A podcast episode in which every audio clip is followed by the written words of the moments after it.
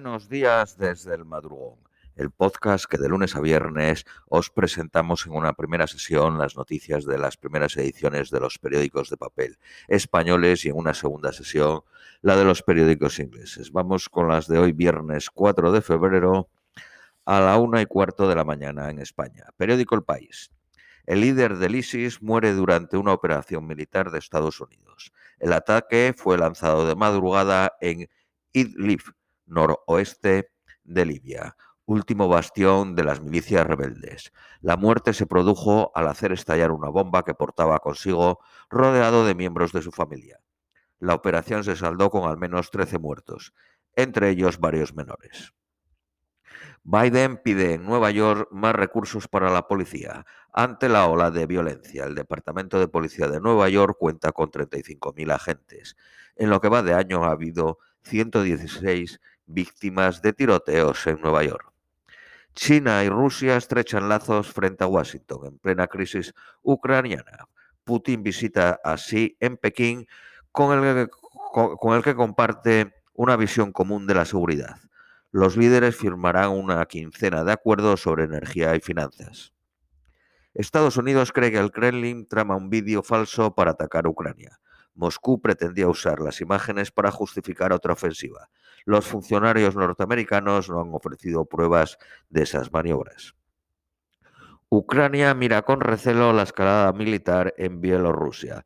Moscú y Minsk realizan maniobras militares conjuntas, mientras el gobierno de Zelensky, el presidente de Ucrania, refuerza su frontera. Kiev no descarta que el país vecino sirva de trampolín para un ataque. La dimisión del líder de Irlanda del Norte agrava la tensión del Brexit. El cese de los controles aduaneros pactados con Bruselas irrita a la Unión Europea. El aumento de la violencia vandálica en Belfast, sobre todo por parte de bandas juveniles unionistas, ha sido la justificación esgrimida por Boris Johnson para replantear un tratado que irrita al ala euroscéptica del Partido Conservador. Cuatro asesores de Boris Johnson dimite, dimiten tras el escándalo de las fiestas del Partygate. Se trata del director de comunicación, Jack Doyle, una asesora de extrema confianza, directora de estrategia política, el jefe de personal, Dan Rosfield, y la, eh, la de su principal secretario privado, Martin Reynolds. Mattarella invoca la dignidad de Italia para afrontar su segundo mandato. El presidente explica que se vio abocado, a continuar para que la parálisis del país no afectase a sus compromisos internacionales. Su edad y el escaso interés que tenía por repetir auguran una etapa corta. El nuevo primer ministro de Perú fue denunciado por violencia machista. La mujer y la hija sufrieron bofetadas, patadas y puñetazos en 2016 un juez dictó medidas de protección en 2017 para su cónyuge. Numerosos colectivos exigen su salida inmediata del gabinete. Al menos 20 personas mueren en Argentina tras consumir cocaína adulterada. Las autoridades creen que la droga, cuyo uso ha provocado decenas de hospitalizaciones, se mezcló con un potente opiáceo. Se venden cerca de 250.000 dosis diarias en Buenos Aires y su periferia. La policía ha llevado a cabo 10 detenciones en una barriada. Un equipo de científicos habla, eh, haya una nueva variante del, del SIDA, más contagioso y virulenta. La mayoría de los casos se concentran en Países Bajos. El Banco Central Europeo no descarta subir tipos. El Banco de Inglaterra lo subió ayer del 0,25 al 0,50. Meta se desploma un 20% tras admitir malas perspectivas para 2022. La matriz de Facebook ganó 41.000 millones en 2021, un 43% más. Siemens Gamesa perdió 403 millones en el tercer trimestre. La empresa cambia por segunda vez en año y medio al consejero delegado. Eh, periódico eh, eh, La Vanguardia. Moscú cierra las emisiones de Deutsche Wells en Rusia un día después de que Berlín prohibiera la rusa RT. Prohibirá también la entrada en Rusia de los funcionarios alemanes que participaron en la prohibición de RT. Eh, periódico ABC. Biden dice que el líder de Estado Islámico murió como un cobarde. El terrorista era el comandante de lo que queda del califato. Según el embajador de Rusia, en España, Rusia no tiene tropas en la frontera ucraniana. Facebook pierde usuarios por primera vez. Un millón de usuarios al día. Vamos con el periódico Cinco Días. Unicaja dispara su beneficio hasta 1.113 millones gracias a su fusión con Liberbank.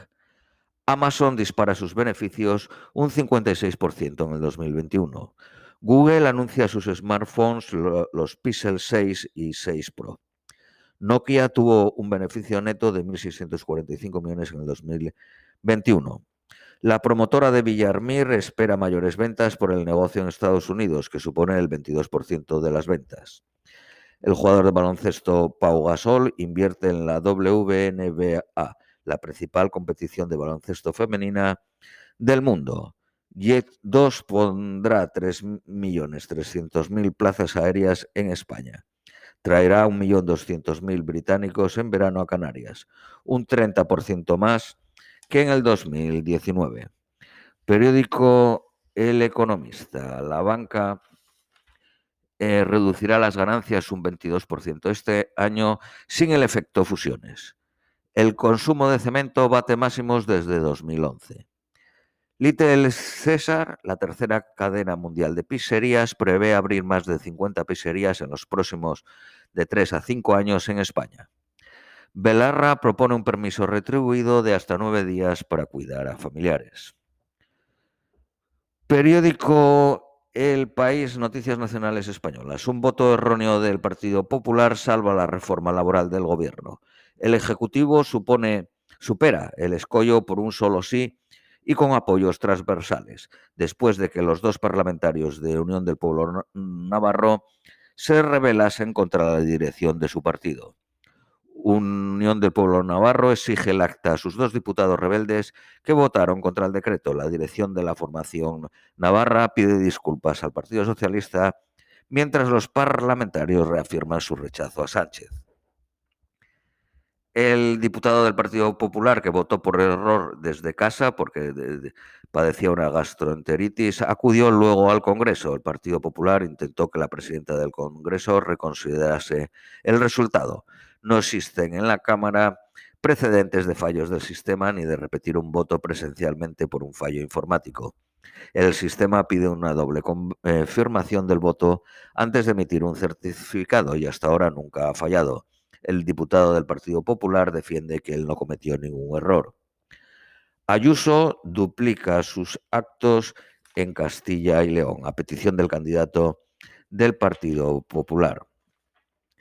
El BBVA ganó más del triple que el año anterior. La entidad pagará su mayor dividendo eh, en, efectivo de la última década. El precio de la gasolina bate su máximo histórico en España. Roza los 1,54, un 25% más que eh, el, el año pasado en estas fechas. Periódico ABC, un error de un diputado del Partido Popular salva la reforma laboral de Díaz. Los populares aseguran que votó en contra y que fue el sistema telemático lo que falló. Exigen una rectificación. La presidenta del Congreso genera confusión al leer mal la votación y prohibió que el diputado repitiera su voto sin consultar con la mesa. Aseguró al Pleno que el órgano había analizado la petición cuando no se había reunido. El gobierno duplica las subvenciones del Estado a los sindicatos en solo dos años. El Partido Popular pide medidas para impedir que el Partido Socialista use el Congreso de forma partidista. Casi 30 días sin una gota de lluvia en media España.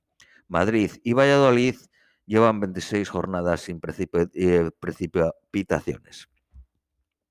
Partido Popular y Vox recurrirán la prohibición de rezar frente a clínicas abortivas.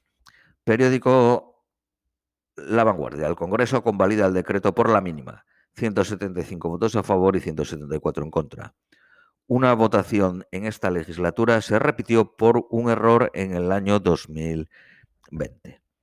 Esto es todo por hoy. Os deseamos un feliz viernes, un feliz fin de semana y os esperamos el próximo lunes.